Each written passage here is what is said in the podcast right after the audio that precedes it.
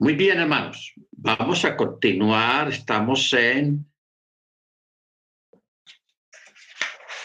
Hiljanar, pero también teníamos pendiente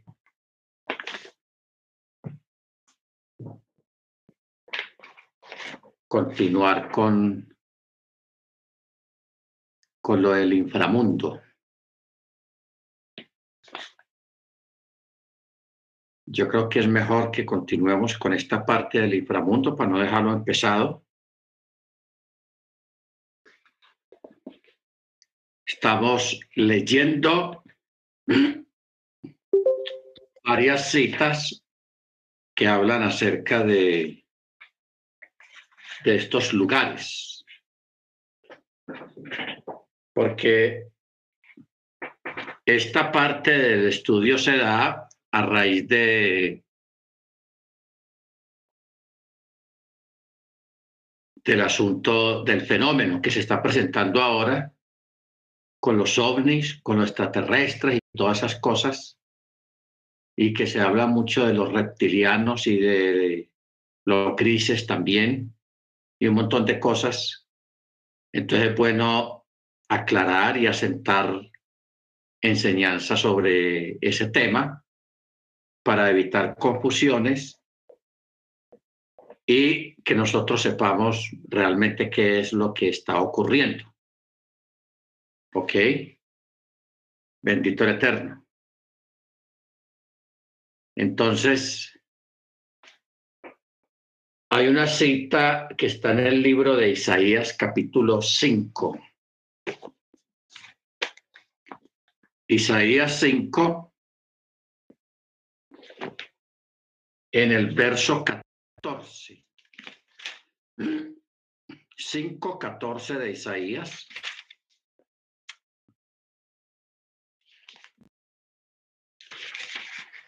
Dice, pero vamos a, a, leerlo a partir del verso 13. Dice, así mi pueblo sin darse cuenta marcha al cautiverio. Sus nobles mueren de hambre y el vulgo se abraza de sed. Por eso el Seol ensancha sus fauces y dilata su boca sin medida. Allí bajan nobles, plebeyos, con su gloria y, su alborozo, y el que se regocijaba en ella. 5.14 habla acerca del sepulcro o el Seol. Muy bien. Cuando hace mención del Seol dice, el Seol ensancha sus fauces y dilata su boca sin medida, porque allí bajan nobles y plebeyos, o sea, baja todo tipo de personas. Entonces, notemos que siempre habla de bajar. Cuando habla de que Jesús descendió a las partes más bajas de la tierra, habló de bajar. Eh, todo cuanto se habla, los textos que mencionan el Hades o el Seol o el Gehenna, está hablando de estos lugares siempre en sentido de bajar, de ir hacia abajo. En Primera de Corintios 12, vamos a mirar Primera de Corintios 12.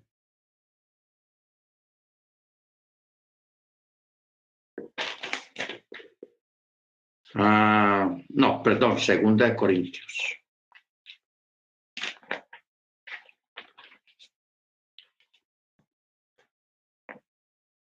Dice, ciertamente gloriarse no es provechoso, aunque es necesario. Ojo, donde son llevados los creyentes cuando fallecen. ¿Ok? Los creyentes cuando fallecen. Yo sé que usted pronto está pensando, hermano, pero es que la Biblia dice que todos estamos dormidos en el polvo, sin lugar de silencio, y, todo eso. O sea, hay unos textos que fueron mal interpretados, pero han ignorado completamente lo, lo que realmente pasa con los creyentes. O sea, estamos hablando de, de judíos que murieron, que partieron de aquí de la tierra, de este sistema en que nosotros estamos, que murieron en un estado de, obediencia y de fidelidad al Eterno, a la Torá. Como también está hablando de hoy en día de los creyentes en Torá y en Machía, en Torá y Machía. Porque recordémonos una, un texto que menciona Pablo, que él dice que él desearía estar ausente del cuerpo y presente al Eterno. ¿Ok? Que él desearía estar ausente y estar presente. O sea, él está hablando de que él quisiera salir del cuerpo o morir ya para estar presente ante el Mesías. ¿Ok? Segunda de Corintios 5.8. Uy, rápido, hermano. Segunda de Corintios 5.8. Dice, pero estamos confiados, aunque más preferimos salir del cuerpo y estar junto a Yahweh. Por lo cual, también procuramos, ya sea presentes o ausentes, serles agradables, o sea, ser de bendición. Porque es necesario que todos nosotros comparezcamos ante el tribunal del Mesías para que cada uno recoja lo que practicó estando en el cuerpo, sea bueno o sea malo. Muy bien. Entonces, mire que aquí vuelve y menciona la palabra salir del cuerpo. Salir del cuerpo. ¿Ok? Entonces, es la misma expresión que usa Pablo en 2 Corintios 12, 12, 3, que fue sacado, fue arrebatado y llevado al paraíso. O sea que en el tercer cielo es donde está localizado el paraíso. Mire cómo leyendo eh, claramente los, los textos nos damos cuenta de, ese detalle. Porque en el verso 2 dice, sé de un hombre en Machía que hace 14 años, si en el cuerpo no lo sé, si fuera el cuerpo no lo sé, el Eterno lo sabe, el tal fue arrebatado hasta el tercer cielo se los llevaron al tercer cielo. Y luego dice que fue arrebatado al paraíso, o sea, en ese, en ese tercer cielo está localizado el paraíso, aparte de otras cosas, como vimos en el estudio de los ángeles, que es lo que hay en cada, en cada, en cada cielo, porque son siete cielos. Pablo logró ser llevado al tercero. O sea que hay un primero, hay un segundo y un tercero. Y en ese tercer cielo es donde está localizado el paraíso. Entonces, vamos a concentrarnos un poco en el paraíso, porque el paraíso o este lugar es la contraparte del, del inframundo, o sea, lo que está abajo. Y el tercer cielo queda arriba, muy hacia arriba. Entonces decíamos ahora que todo creyente en Mashiach y Torah, ojo con eso, Torah con Mashiach, o todo judío.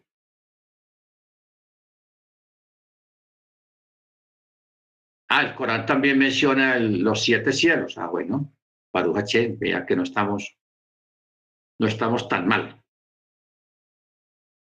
Bueno, eh, toda persona, por ejemplo, los judíos que están allá, los ortodoxos que todavía no creen en Machía, no vamos a pensar de que ellos ya están descartados, que el Eterno ya los descartó y los desechó de ninguna manera. Ellos allá están guardando mandamiento porque tienen el velo, pero están guardando mandamiento. Ah, que guardan mucha laja, no importa que guarden mucha laja. Entonces, cuando un judío de estos o un israelita de estos fallece y así y fue un hombre fiel a la Torá, a los mandamientos, a las fiestas del Eterno y mantuvo en alto la ética de la Torá, esa persona también fallece y es llevado allá. Más no aquellos israelitas que tenían un pie adentro y otro pie afuera, en la sinagoga o en, o en la obediencia a la Torá. ¿Ok? Esos no. Esos son llevados abajo. Son llevados abajo, a cierto lugar. Bueno, pero también hoy en día todo creyente en Machía y Torah, ojo con eso, Machía y Torah, no un creyente solamente de Machía y nunca guardó mandamiento, no. Estos son los de la iglesia cristiana, los católicos, etcétera, etcétera, no. Hoy en día todo, todo está basado, Torah y Machía juntamente. ¿Ok? Bendito es su nombre. Entonces, un creyente de estos en Machía y Torá fallece y también es llevado allá, pero es juntado con sus ascendientes. O sea, a, la, a, la, tribu a la que pertenece esa persona. O sea, ya no va a haber dos grupos, allá los de las doce tribus y allá los de la Keilah, no, señor. Todos nosotros descendemos de alguna de las tribus. ¿Ok? De alguna de las tribus. Tenemos una ascendencia. Entonces yo nos atreveríamos a, afirmar, hermanos,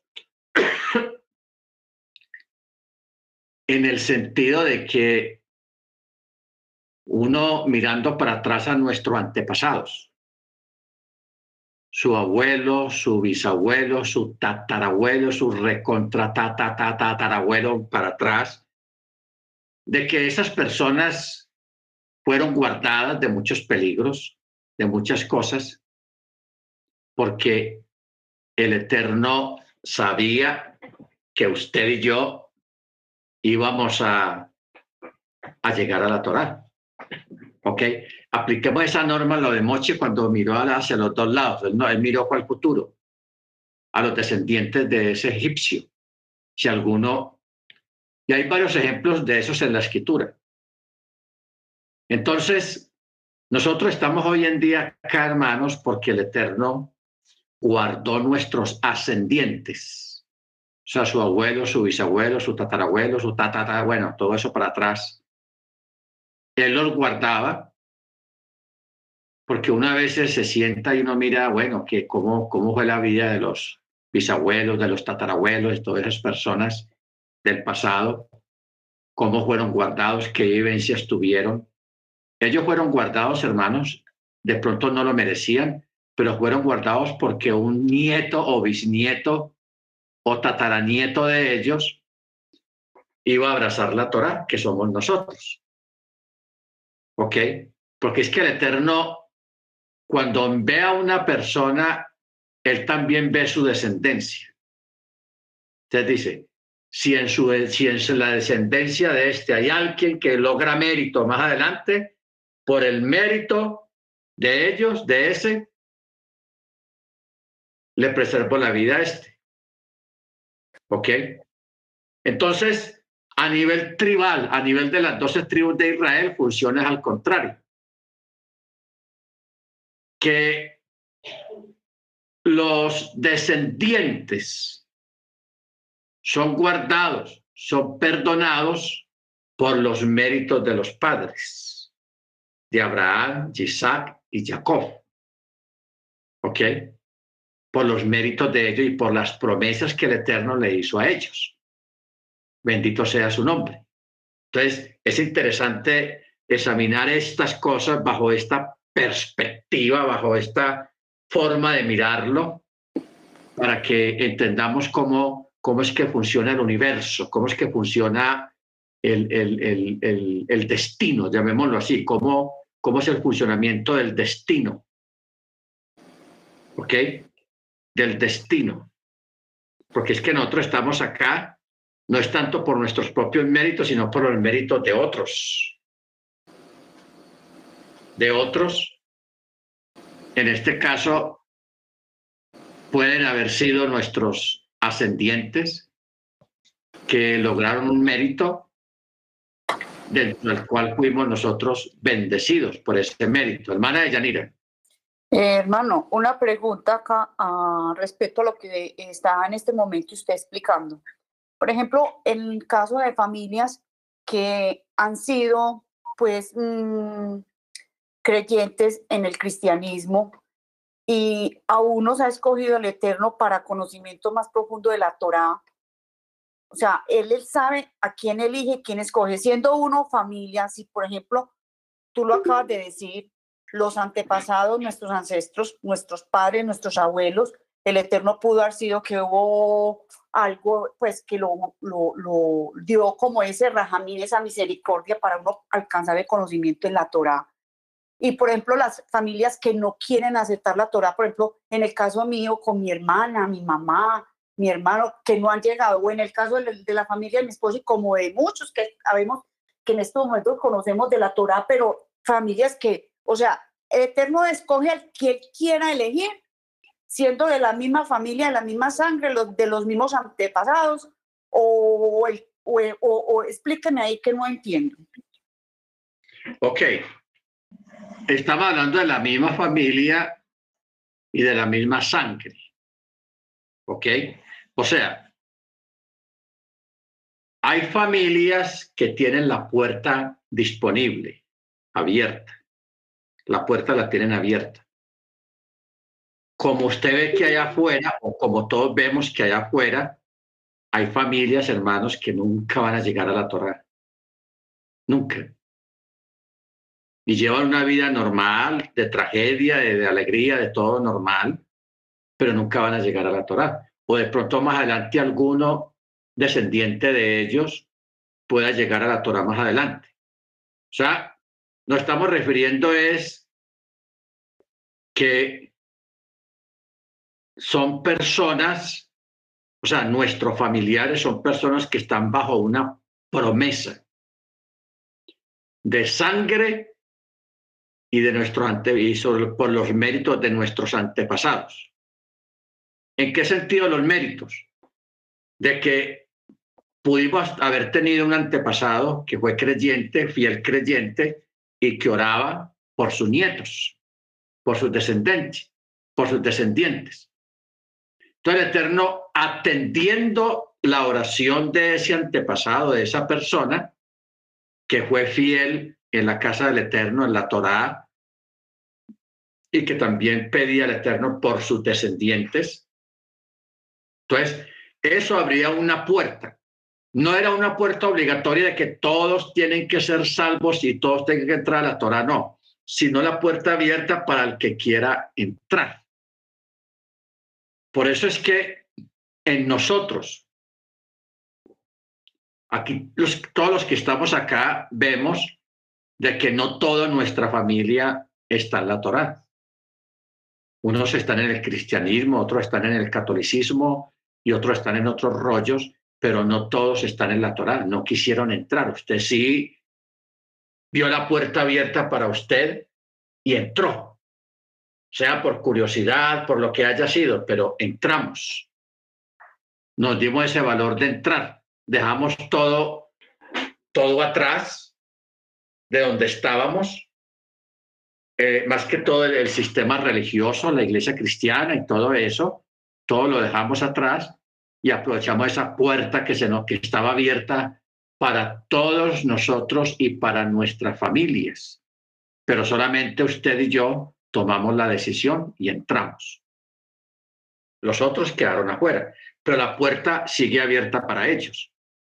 Mientras que hay familias, hermanos, que para ellos no hay puerta abierta. La puerta está cerrada. No sabemos por qué, solamente el Eterno lo sabe, porque usted sabe que lo, interno de cada familia y el corazón de cada persona solamente lo conoce el Eterno.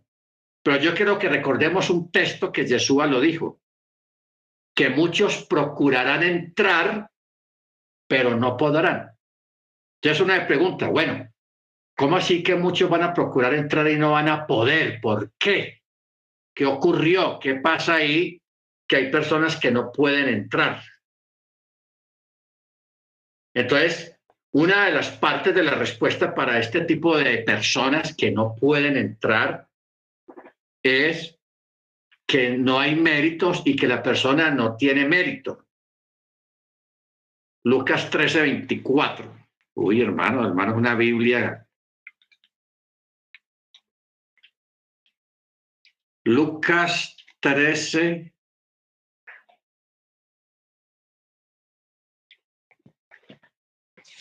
24. Dice, verso 22, y prosiguiendo a Jerusalén, pasaba por todas las ciudades y aldeas enseñando. Y le dijo uno, Señor, ¿son pocos los que se salvan? Él entonces les dijo, esforzaos para entrar por la puerta angosta o la puerta estrecha porque os digo que muchos procurarán entrar y no podrán. Después de que el amo de casa se levanta y cierra la puerta, aunque comencéis a golpear por fuera la puerta diciendo, Señor, Señor, ábrenos. Y él lo responderá, no sé de dónde soy, no los conozco. Entonces comenzaréis a decir, pero Señor, en tu, en tu presencia hemos comido, hemos bebido y en nuestras plazas nos enseñaste. Pero él los dirá, no sé de dónde son ustedes, apártense de mí todos los hacedores de iniquidad.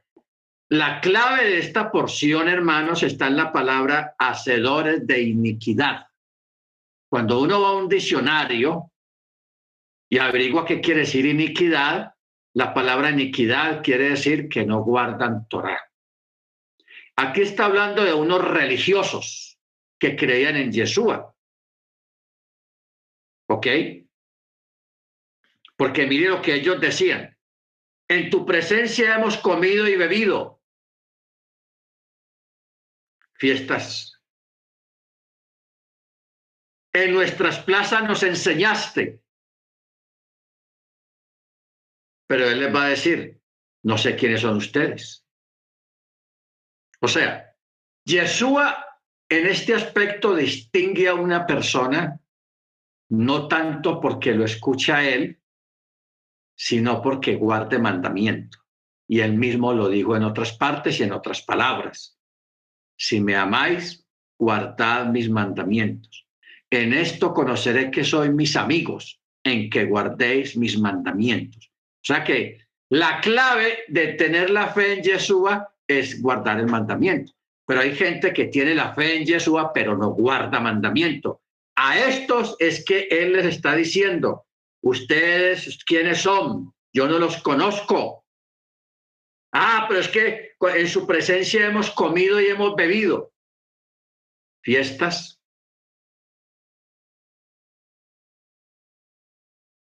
Algún tipo de fiesta religiosa, pero no de Torah. Porque mire que dice, y en nuestras plazas nos enseñaste. O sea, nos enseñaron de usted. Pero sigue insistiendo, no, pero ustedes quiénes son, yo a ustedes no los conozco. Al último les dice, apártense de mí, hacedores de iniquidad, de maldad. 13, 27. Esto nos tira al Salmo 6, 8. Esto está poniendo interesante. Salmo 6, 8 dice, apartaos de mí todos vosotros los que hacéis iniquidad, porque Yahweh ha oído la voz de mi llanto. Muy bien. Entonces, hay, hay muchos atenuantes y muchas cosas que decir respecto a la inquietud de la hermana, de la hermana Yanir. Son muchas cosas las que se mueven, pero lo principal de todo esto es que hay una puerta que está abierta. No sabemos por qué está abierta, porque no conocemos nuestro pasado, no conocemos el pasado de nuestros ancestros. ¿Ok? Entonces vuelvo y recalco, recordemos lo de Mochi. Recordemos lo de Pinejas. Toda la descendencia de Pinejas hasta este tiempo todavía fue bendecida de una forma extra por el Eterno, por el celo que él tuvo con el Eterno cuando fue y mató a, estos dos que estaban fornicando en medio del campamento, en una situación de ayuno, que estaba todo el pueblo de llanto. Y el Eterno mismo lo dijo, Pinejas me ha agradado lo que él hizo porque tuvo celo de mí y voy a bendecir su descendencia. ¿Ok? Voy a bendecir su descendencia. ¿En qué sentido se, se torna esta bendición?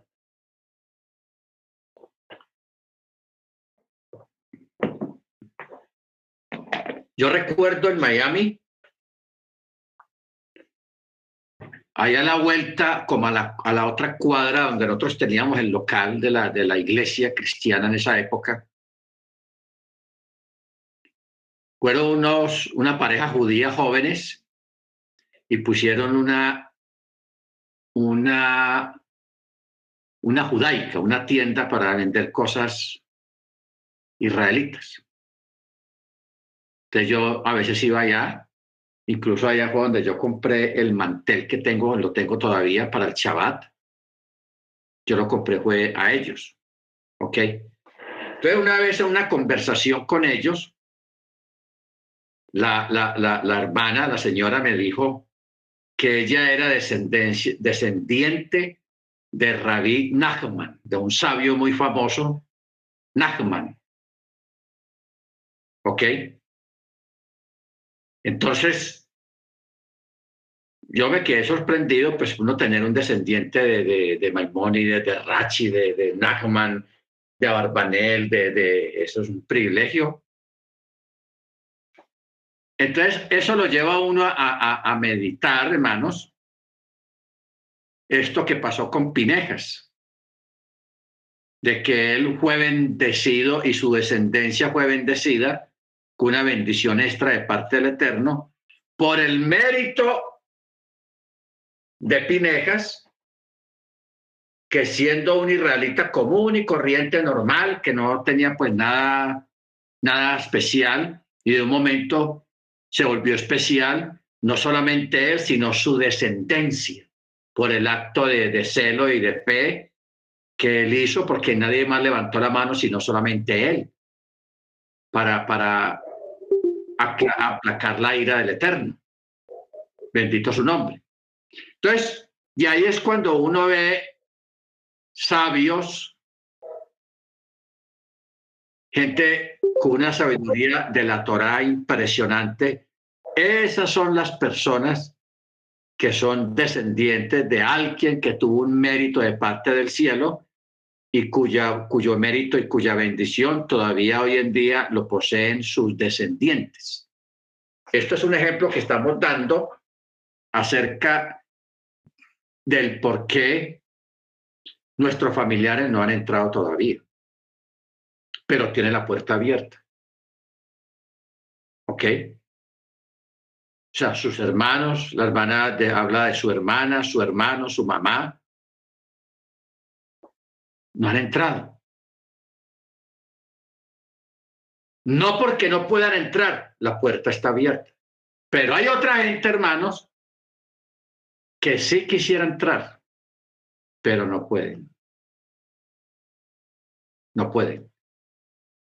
Es un misterio, o sea, nosotros no podemos eh, elucubrar o, inventar, sino dejarlo como un misterio, porque yo sé de familias enteritas que ninguno, nadie, nadie de esas familias, ni en la iglesia cristiana siquiera.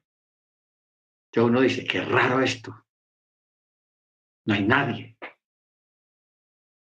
Y claro, usted les habla y se emocionan, ay, qué lindo, venga, visíteme para que me hable de eso. Y, se emocionan todos, pero hay algo que los atranca, hay algo que, que no, que, que, como que no, no sé, realmente no sé. Y eso tiene que ver, hermanos, con, con el asunto de los méritos de los antepasados. O sea, estamos hablando de, de, una, de un punto, de un tema que es un misterio que realmente para nosotros, para todos nosotros, es un misterio por cuanto no entendemos por qué estamos acá, por qué entendimos nosotros y los otros no. Nuestros, nuestros familiares no, de pronto más adelante lleguen. O sea, no vamos a perder la esperanza, de pronto más adelante lleguen. Para el Eterno no hay nada imposible, ellos están vivos y la puerta está abierta. Eso es lo principal. La puerta está abierta para nuestros familiares, la familia del hermano Freddy, la familia del hermano Ángel, la familia de la hermana Ángela, la familia de la hermana Senia, la familia del hermano Guillermo, la familia de la hermana Yanire, la familia de la hermana Beatriz, la familia del hermano Álvaro, la familia de la hermana Cruz, la familia del hermano Félix. Ellos tienen la puerta abierta por cuanto usted logró entrar. Porque es que, hermanos, este camino no es para todo el mundo, ni es para el que más corra, ni el que más pueda. Eso es un misterio. ¿Por qué estamos nosotros aquí? Es un misterio muy bueno. Así sea un misterio, pero es un gran misterio y damos gracias al Eterno por ello, porque aquí estamos.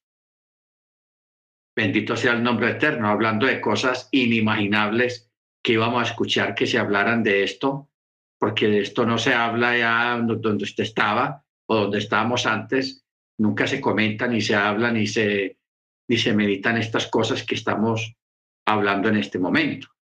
El porqué de las cosas.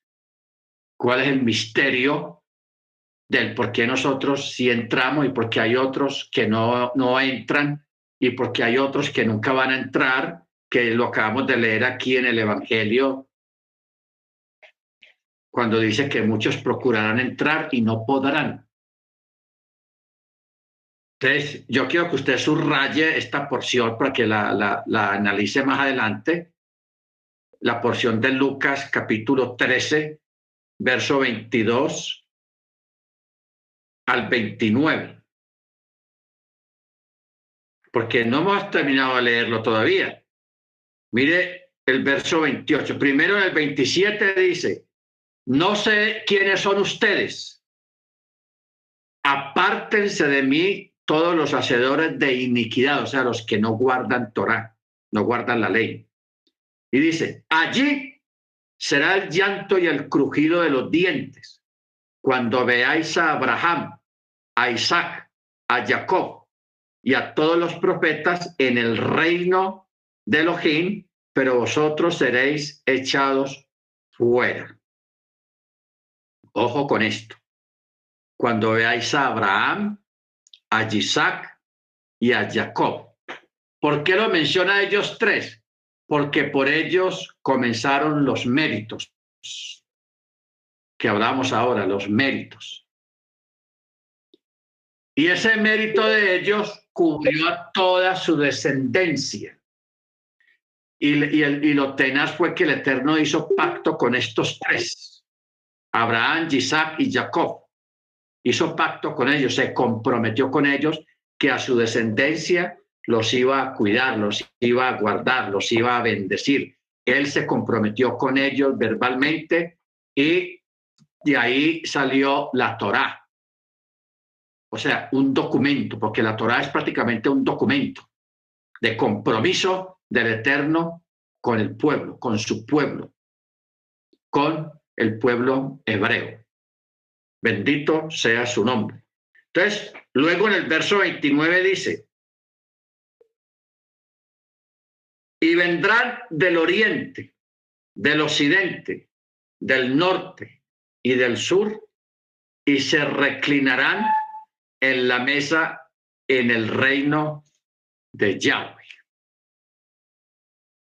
Cuando usted lee acá la palabra reclinarán, está hablando de Pexac. ¿Se acuerda? Que Jesús dijo que bueno que Jesús prometió en Pexac cuando levantó la última copa y dijo, no beberé más de esta copa hasta que no la beba con vosotros en el reino. Y aquí está hablando de ese evento, porque la, la fiesta de Pexac, legalmente, hermanos, históricamente y tradicionalmente, la gente está reclinada. Pexac es ah, reclinarnos porque ya no somos esclavos. Eso es Pexac. Lo que pasa es que de pronto no nos han explicado bien esa parte de, reclinarnos en Pexa y qué significa estar reclinados, porque mire que Yeshua, mismo hace mención y, me lo menciona, y se reclinarán a la mesa en el reino de Yahweh. Está hablando del megapexa que va a haber en el futuro, donde nos vamos a tomar la última copa con el Mesías. ¿Ok? Baruch Bendito su nombre. Muy bien. Entonces, ya acabo de entender esta parte. Pablo fue llevado al tercer cielo. En el tercer cielo es donde queda el paraíso, el lugar de descanso mencionado en, la, en, la, en el relato de, del rico y Lázaro, que están separados de los otros. La, primera parte del evento de, esa porción es antes de que Yeshua resucitara. Estaban casi juntos. Pero después de que Yeshua resucita, él lo sacó de allá y lo llevó prácticamente al tercer cielo y allá, y allá donde están y donde van llegando todos los creyentes de Torá y los creyentes de en Machía, cuando van falleciendo, que fallecieron en fidelidad, van a dar allá ese lugar. Es un lugar de descanso donde cada uno es recibido por la familia a la que pertenece. Como dice la escritura, en quien toman nombre todas las familias de los que están en los cielos, en la tierra y debajo de la tierra. Amén. Bendito sea el nombre de nuestro Adón. Muy bien, continuemos. Apocalipsis 1.18. No nos quedemos allá en el, paraíso porque pues tenemos que saber también cómo es la, cómo es la cosa, la, el asunto allá abajo.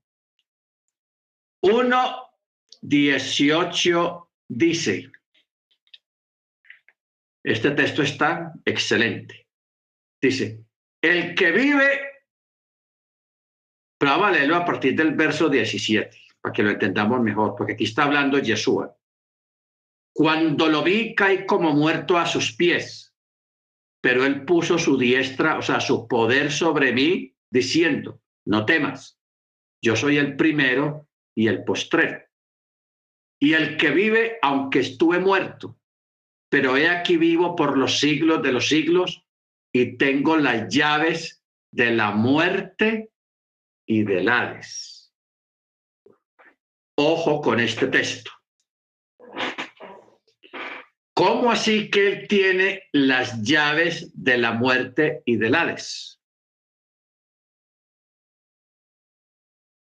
porque él se las quitó a la muerte o a Hasatán. ¿Cómo así que, que por qué Hasatán tenía las llaves? Él se adueñó de las llaves cuando a través de, de, de, la de palabras engañosas convenció a Abba y a Adán para que pecaran, para que faltaran al Eterno. Entonces, a través de ese acto de ellos trajo la muerte a la tierra. Por eso hay un texto donde habla de una sentencia. El alma que pecare, esa morirá. Así se dijo al principio. El alma que pecare, esa morirá. Entonces, vino esa sombra siniestra de la muerte y toda persona que iba muriendo iba a dar allá al lugar donde Hasatán, que el Eterno lo reprenda, tenía control sobre la muerte. Control sobre la muerte. ¿Ok? Por eso, cuando los justos, antes de, de Machía, morían iban a dar allá. No podían salir, aunque estaban separados. Por eso el rico está en un lugar y Lázaro está en otro lugar y hay un gran abismo que los separa unos de otros, pero estaban prácticamente en la misma área que es el inframundo. Estaban abajo en el inframundo, en el Hades, o el, Seol, o el inframundo, o el Gehenna, o el Gejinón, como usted lo quiera llamar. Bueno, por eso es que Yeshua cuando el cuerpo muere, Yeshua nunca muere. Él va. Él estuvo muy ocupado en esos tres días. Él descendió al Hades y fue, no fue al lugar de donde estaban los atormentados, no. Él fue al lugar donde estaban los justos, que no estaban siendo atormentados porque estaban en el seno de Abraham o sea, bajo el cuidado de Abraham. No es que Abraham literalmente lo estaba cuidando, sino es un decir. Es, es, una, es una frase, una palabra. Por, pero ¿por qué menciona a Abraham? Porque Abraham es el padre de la fe, eh, es el padre de los justos, ¿ok? En el sentido de, de, su descendencia. Por eso, acuérdate que a Yeshua le dijeron, nosotros somos descendientes de nuestro padre Abraham. ¿Qué les dijo Yeshua?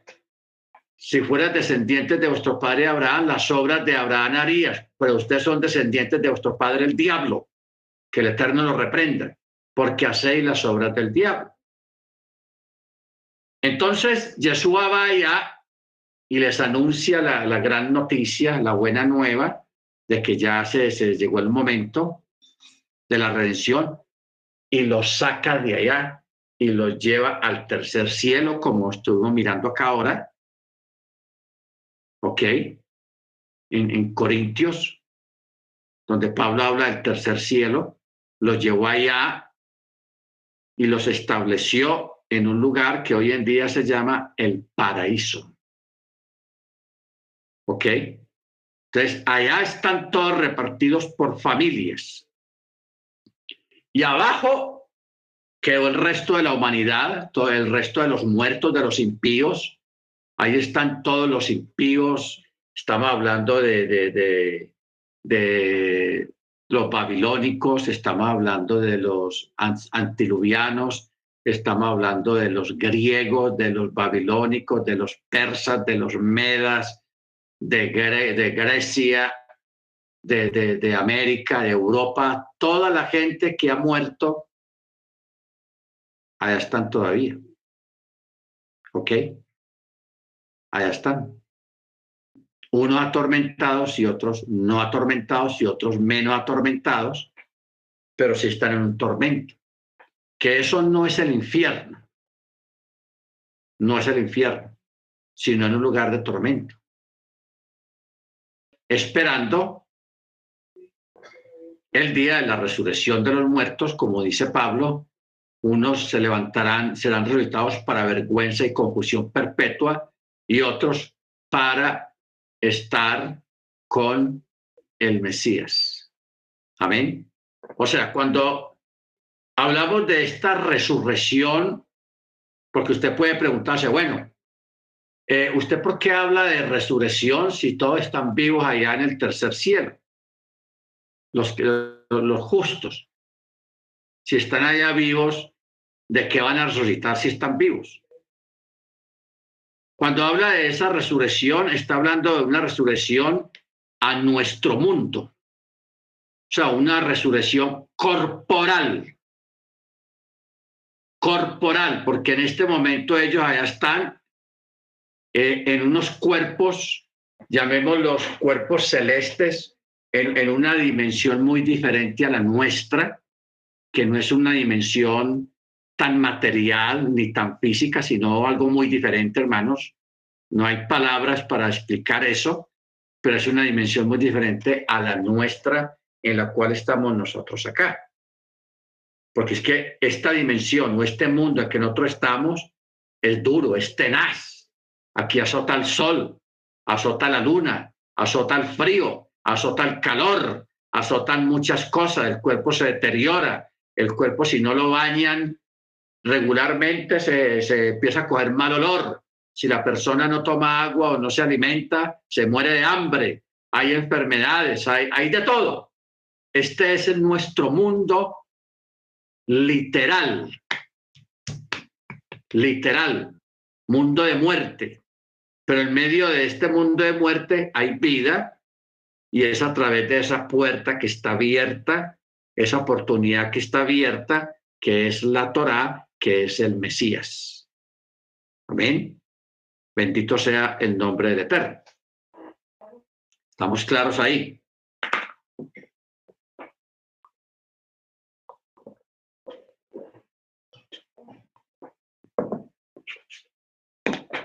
Muy bien. Vámonos para Primera de Pedro.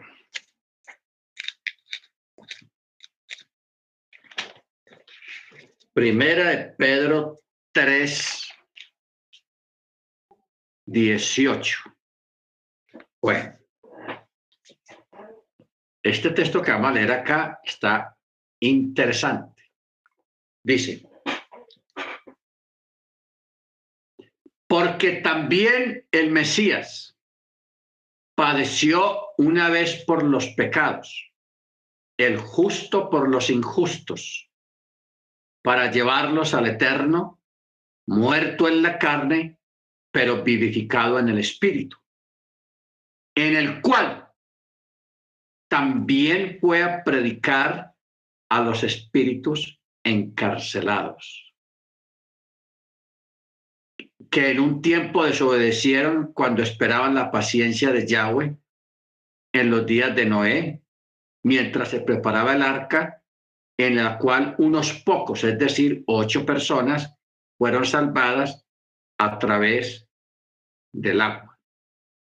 El bautismo que corresponde a esto ahora os salva, no por remoción de la inmundicia de la carne, sino como respuesta de una buena conciencia hacia el Eterno, por medio de la resurrección de Yeshua, el Mesías. ¿Quién? habiendo ascendido al cielo, no dice los cielos, sino al cielo, o sea, al séptimo cielo. Está a la diestra, o sea, están en su poder, habiéndosele sometido ángeles, autoridades y potestades. Bueno, Vamos a detenerlo un poco acá, hermanos, porque esto aquí se puso interesante. Verso 19, en el cual también fue a predicar a los espíritus encarcelados, que en un tiempo desobedecieron cuando esperaba la paciencia de Yahweh en los días de Noé, mientras se preparaba el arca en la cual unos pocos, es decir, ocho personas, fueron salvadas a través del agua.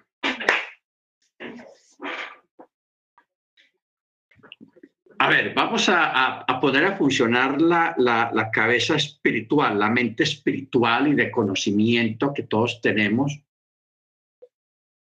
acerca de esto que acabamos de leer. En el verso 19 dice que él fue a predicar a los espíritus encarcelados. 3.19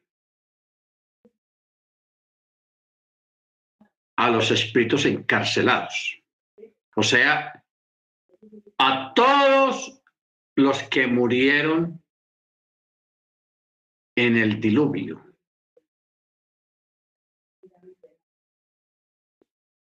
¿Por qué específicamente a ellos?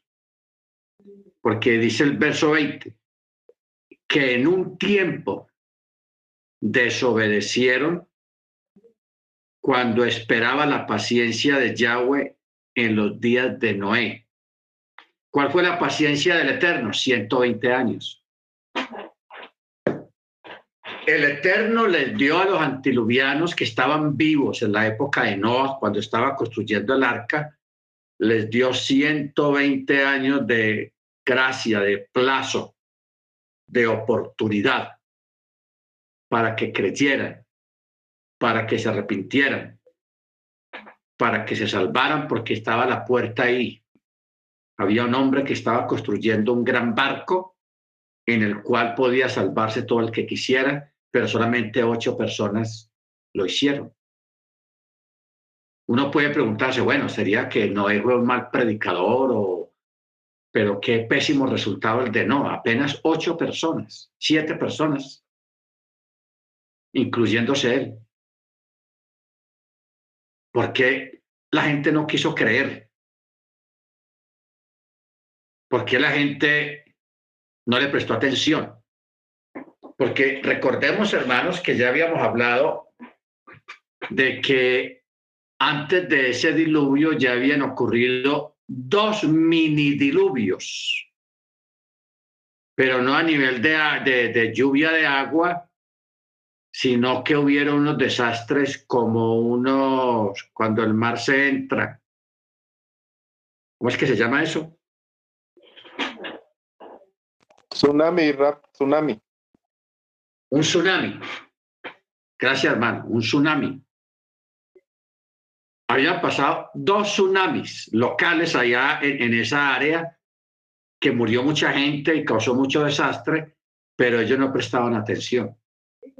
Esto de, estos dos tsunamis, de dos preavisos que el Eterno había dado, eso lo vimos en el estudio de los grandes monstruos marinos, ahí está ese, esta parte de, de estos dos eventos catastróficos que ocurrieron a nivel local, ahí en esa área, que murió mucha gente, pero la gente con todo y eso no quisieron arrepentirse. Por eso es que el verso 20 comienza, que en un tiempo desobedecieron cuando esperaba la paciencia de Yahweh en los días de Noé, mientras se preparaba el arca en la cual unos pocos, es decir, ocho personas, fueron salvadas a través del agua. Bueno, entonces aquí nos encontramos, hermanos, de que el eterno, allá en el inframundo, hay un lugar, hay una sección donde están los antiluvianos, o sea, los que murieron en el diluvio y un poco antes del diluvio.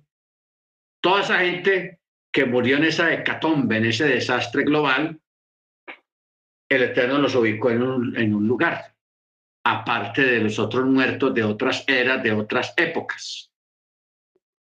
Porque es que este texto acá está hablando de ellos específicamente, no está hablando en general, sino específicamente. Verso 19, en el cual también fue a predicar a los espíritus encarcelados, los que en un tiempo desobedecieron cuando esperaban la paciencia de Yahweh en los días de Noah, mientras se preparaba el arca. Esta gente fue preferencial y fueron separados, aún allá en la, región de los muertos, fueron puestos aparte. Aparte. ¿Qué fue Jesús a predicarles? No sabemos. No sabemos. Es un misterio, porque el texto lo dice claramente. Yeshua fue a predicar a los espíritus encarcelados, a los que murieron en el diluvio. Eso lo está diciendo ahí de una forma clara y concisa. Amén. Bendito sea su nombre. Bendito sea su nombre. Ahora, que esta gente, Jesús fue a predicarles para que fueran salvos, no. Si alguien tuvo oportunidad, hermano, de salvarse, fueron ellos, porque tuvieron prácticamente toda la vida para, para hacerlo y no lo quisieron hacer. 120 años. Ese fue el plazo que el Eterno les dio. Y no creyeron, hermanos. Eso es tenaz. Tanto tiempo. Claro, el Eterno no estaba haciendo campaña evangelísticas en esa época, ni Noah tampoco estaba predicando pues asiduamente, no, él estaba trabajando y de vez en cuando alguien le preguntaba, oye, ¿qué haces?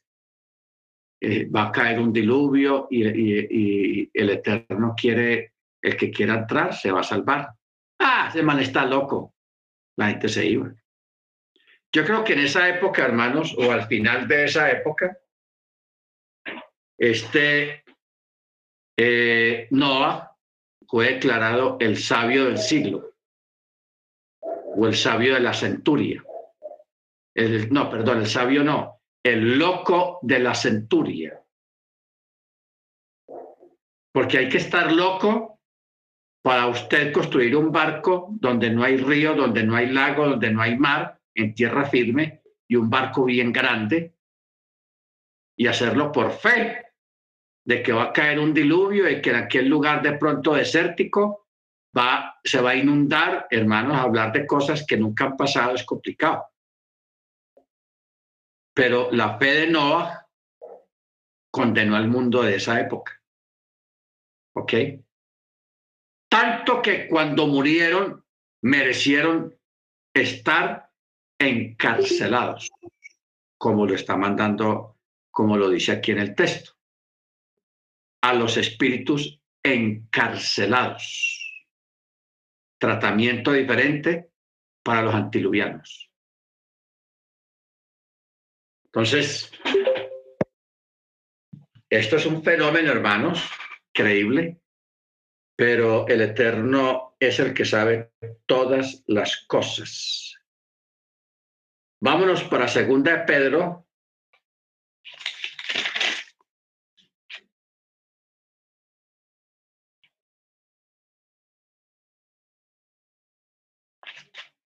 capítulo 2, verso 4. Mira lo que dice acá. Porque si Elohim no perdonó a los ángeles que pecaron, sino que arrojándolos al tártaro, los entregó a cadenas de oscuridad reservados hasta el juicio. Y tampoco perdonó al mundo antiguo, lo que estábamos hablando hace un momento, a los, del diluvio. Pero guardó a Noah, el octavo, pregonero de justicia, trayendo un diluvio sobre un mundo de impíos. Ok esto se pone más interesante. Primero, habla de los ángeles que cayeron antes del diluvio. Porque es que el diluvio vino fue por la causa de los ángeles que cayeron, porque ellos trajeron maldad e iniquidad a la tierra. Entonces, para ellos no hubo perdón, sino que fueron llevados al tártaro, a un lugar de allá del Hades, del inframundo. Allá están los 200 ángeles que pecaron, porque fueron 200 dirigidos por Chemichaya, Chemchaya o Chemitaya, Chemichaya, así se llama, porque todavía está allá. Allí hay 200 ángeles encadenados con cadenas de oscuridad, o sea, para ellos no hay luz.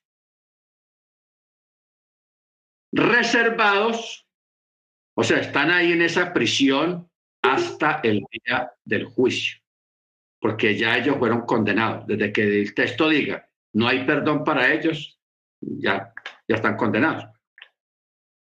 Luego dice, verso 5, y no perdonó al mundo antiguo. ¿Cuál mundo antiguo?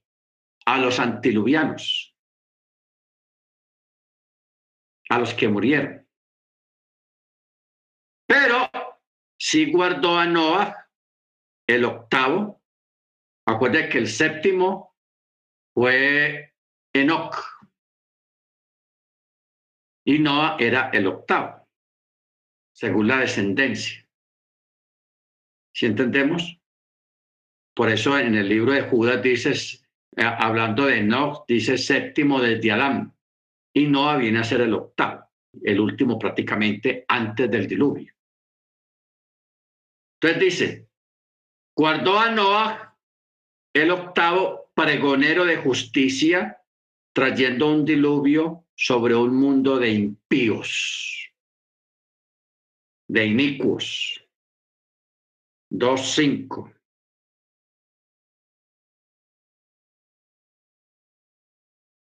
Dos, cinco. Bendito el nombre del Eterno.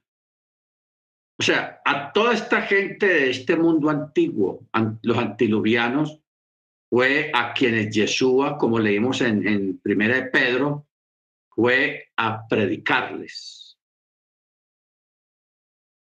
¿Qué fue a predicarles y ya aquí dice que no, los no hubo perdón para ellos por cuanto tuvieron 120 años de oportunidad? No sabemos qué fue. Tal vez Jesús va a decirles, miren, si ustedes hubieran creído, si ustedes se hubieran arrepentido, miren que ya se, se, se, hizo el proceso de la redención, ya se cumplió la petición, el sacrificio más alto para redimir al pueblo, para redimir a la descendencia de, de Jafet, etcétera, etcétera. Realmente es un misterio que fue lo que Jesús fue a predicarles, pero no fue un mensaje de salvación. No. Entonces, aquí nos estamos dando cuenta que ahí abajo hay diferentes áreas, mundos.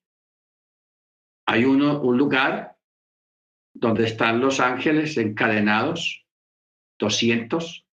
Hay otro lugar donde están los antiluvianos, no perdón para ellos. Y hay otro lugar donde están los impíos que van muriendo de otras naciones, no israelitas, están en otro lugar diferente. Entonces nos damos cuenta de que, de que no es un solo lugar y que todo el mundo allá, pues no. El Eterno es un, es un eterno de orden, es un Elohim de orden. Y Él tiene todo bien organizado allá. Muy bien, hermanos. vamos a parar acá Yo tengo una pregunta. Hermano Ángel. Gracias. Este, dentro de los 200 ángeles caídos o los nefilim, eh, ¿no iba a Satán, que el Eterno lo reprenda? Porque hay el libro que se llama Samael, ¿no?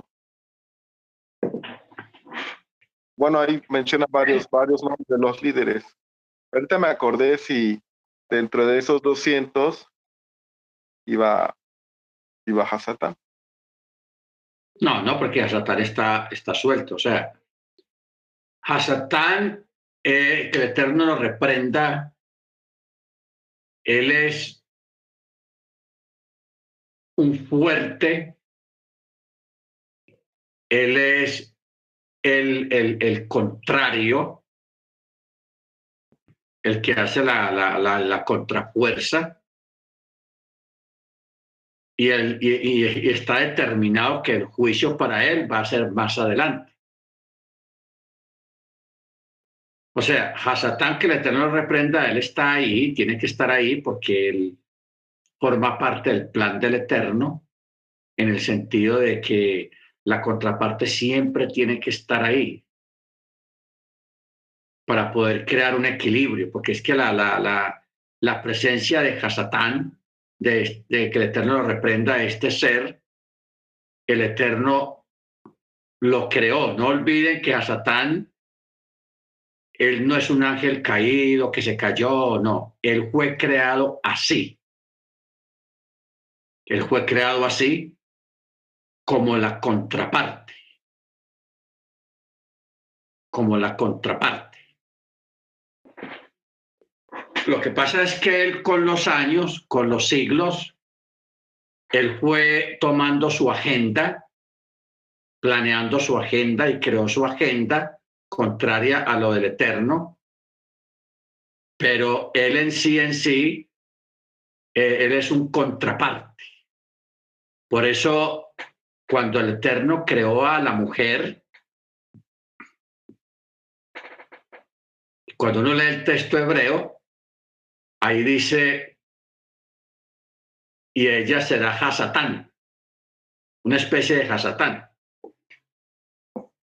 O sea, los traductores pusieron, ella será la contraparte del hombre, la contraparte. O sea, el complemento, pero también la contraparte a nivel intelectual y a nivel, en muchos niveles. ¿Ok? O sea, lo dice en un término en el sentido de que va a ser como la, la contraparte del varón, no la contraparte en asunto de maldad. No, no hay que tomarlo de esa manera sino la contraparte en el sentido de que no permitirá que el varón se desboque o que el varón tome él solo sus propias decisiones. Entonces, por eso es que se llama la contraparte. Y mire que Abba usó ese atributo y esa naturaleza, porque es una naturaleza normal. Porque mire que, ¿por qué la serpiente no fue y tentó a Adán primero. No, él, acudió, fue a la mujer y la convenció y la mujer como contraparte que era, fue y le dijo a Adán, ve, ¿por qué no hacemos tal cosa? Tal vez de pronto no es como el Eterno dijo, que, está que no, no, no, eh, ve, eso es una contraparte. ¿Ok? Baruch Entonces, sobre eso se han dado muchos ejemplos. Por ejemplo, un, un varón casado, él sueña con comprarse una mansión con piscina, un carro deportivo y una, una moto de esas que se dan en Estados Unidos. ¿Cómo es que se llaman? Las... Esas motos finas, muy buenas. La Harley. Harley. La Harley. Entonces, el hombre está soñando con eso, y yo voy a comprar eso y voy a meter en la deuda. Entonces, él, él, él anda con la, con la idea. Una casa con piscina, un carro deportivo y una Harley ahí parqueado en el parqueadero. Bueno. Entonces el hombre va todo emocionado. Le dice, mija, vea, vamos a comprar, voy a comprar esto, va a hacer un préstamo en el banco y todo eso. Entonces la mujer, como contraparte, Le dice, ah, sí, mijo, ah, bueno, venga, sentémonos allí en la mesa. Y lleva una, una hoja y empieza. A ver, mijo, ya averiguó la casa, ¿cuánto vale? Ah, sí, mija, vea, vale eh, en dólares. Vale 400 mil dólares. El carro deportivo, el carro deportivo vale 100 mil dólares. La moto que usted quiere, mijo, ¿cuánto es que vale? Ah, mija, eso vale 40 mil dólares. Vea, severa moto, usted la viera, vea. Hmm. El hombre emocionado y la mujer echando números. 0, 0, 0, 0, 4, eh, 5. Bueno, todo lo que el hombre quiere vale 540 mil dólares. Y el hombre con lo que gana al año solamente le da para 180 mil dólares anuales. Entonces, la mujer le dice, mi hijo, no dan, los números no dan. Qué pena, bájese de la nube. Sigamos aquí en la casa sin piscina, sigamos en el, en el manejando el Ford Tempo que, que tenemos y sigamos en la bicicleta para dar vueltecitas por ahí, pero eso que usted quiere comprar no da. Entonces, eso, a, a esto me refiero lo que se llama la contraparte. La contraparte, que también puede ser la viceversa. No hay problema. O sea, la, la palabra hasatán es una palabra que se ha targiversado mucho, que habla de un personaje que le lleva la contraria al eterno en muchas cosas desagradables o muy desagradables, pero que en sí es el que lleva la contraria al eterno. ¿Ok? Entonces, él fue creado así para que hubiera un equilibrio, porque el Eterno nunca ha querido tener autómatas, robots, gente que, que crean en Él porque Él los, los creó para que creyeran en Él de esa manera obligada, no, libre albedrío. Pero entonces el libre albedrío tiene que ser regularizado por una criatura que, que, que ponga al hombre a escoger me voy con el eterno, me voy con usted, que es el, el lo contrario al eterno. ¿Ves? Entonces tendría, tenía que haber alguien que hiciera ese trabajo. Por eso el Eterno creó a Hasatán con esas características, simplemente que él se fue puliendo con los siglos y se, hoy en día es una, una criatura monstruosa, de obras monstruosas, una criatura o sea, horrorosa en las obras, que ha llevado a, la, iniquidad y la maldad a un nivel muy alto de, de maldad y de iniquidad. ¿Ok? Bendito sea el nombre del Eterno. Entonces, vamos a parar entonces, hermano, más o menos tenemos, hermano Ángel, una, una respuesta respecto a su inquietud con, este, con esta criatura. Por eso es que vemos que uno de los últimos que es arrojado al lago que arde con fuego y azufre es Hasatán, que el Eterno lo reprende. Él es de los últimos. Para que se cumpla la escritura, los primeros serán postreros, los postreros serán últimos. Y los postreros serán primeros, perdón. ¿Ok? Muy bien, hermanos. Vamos a parar acá. Tengan la bondad. Vamos a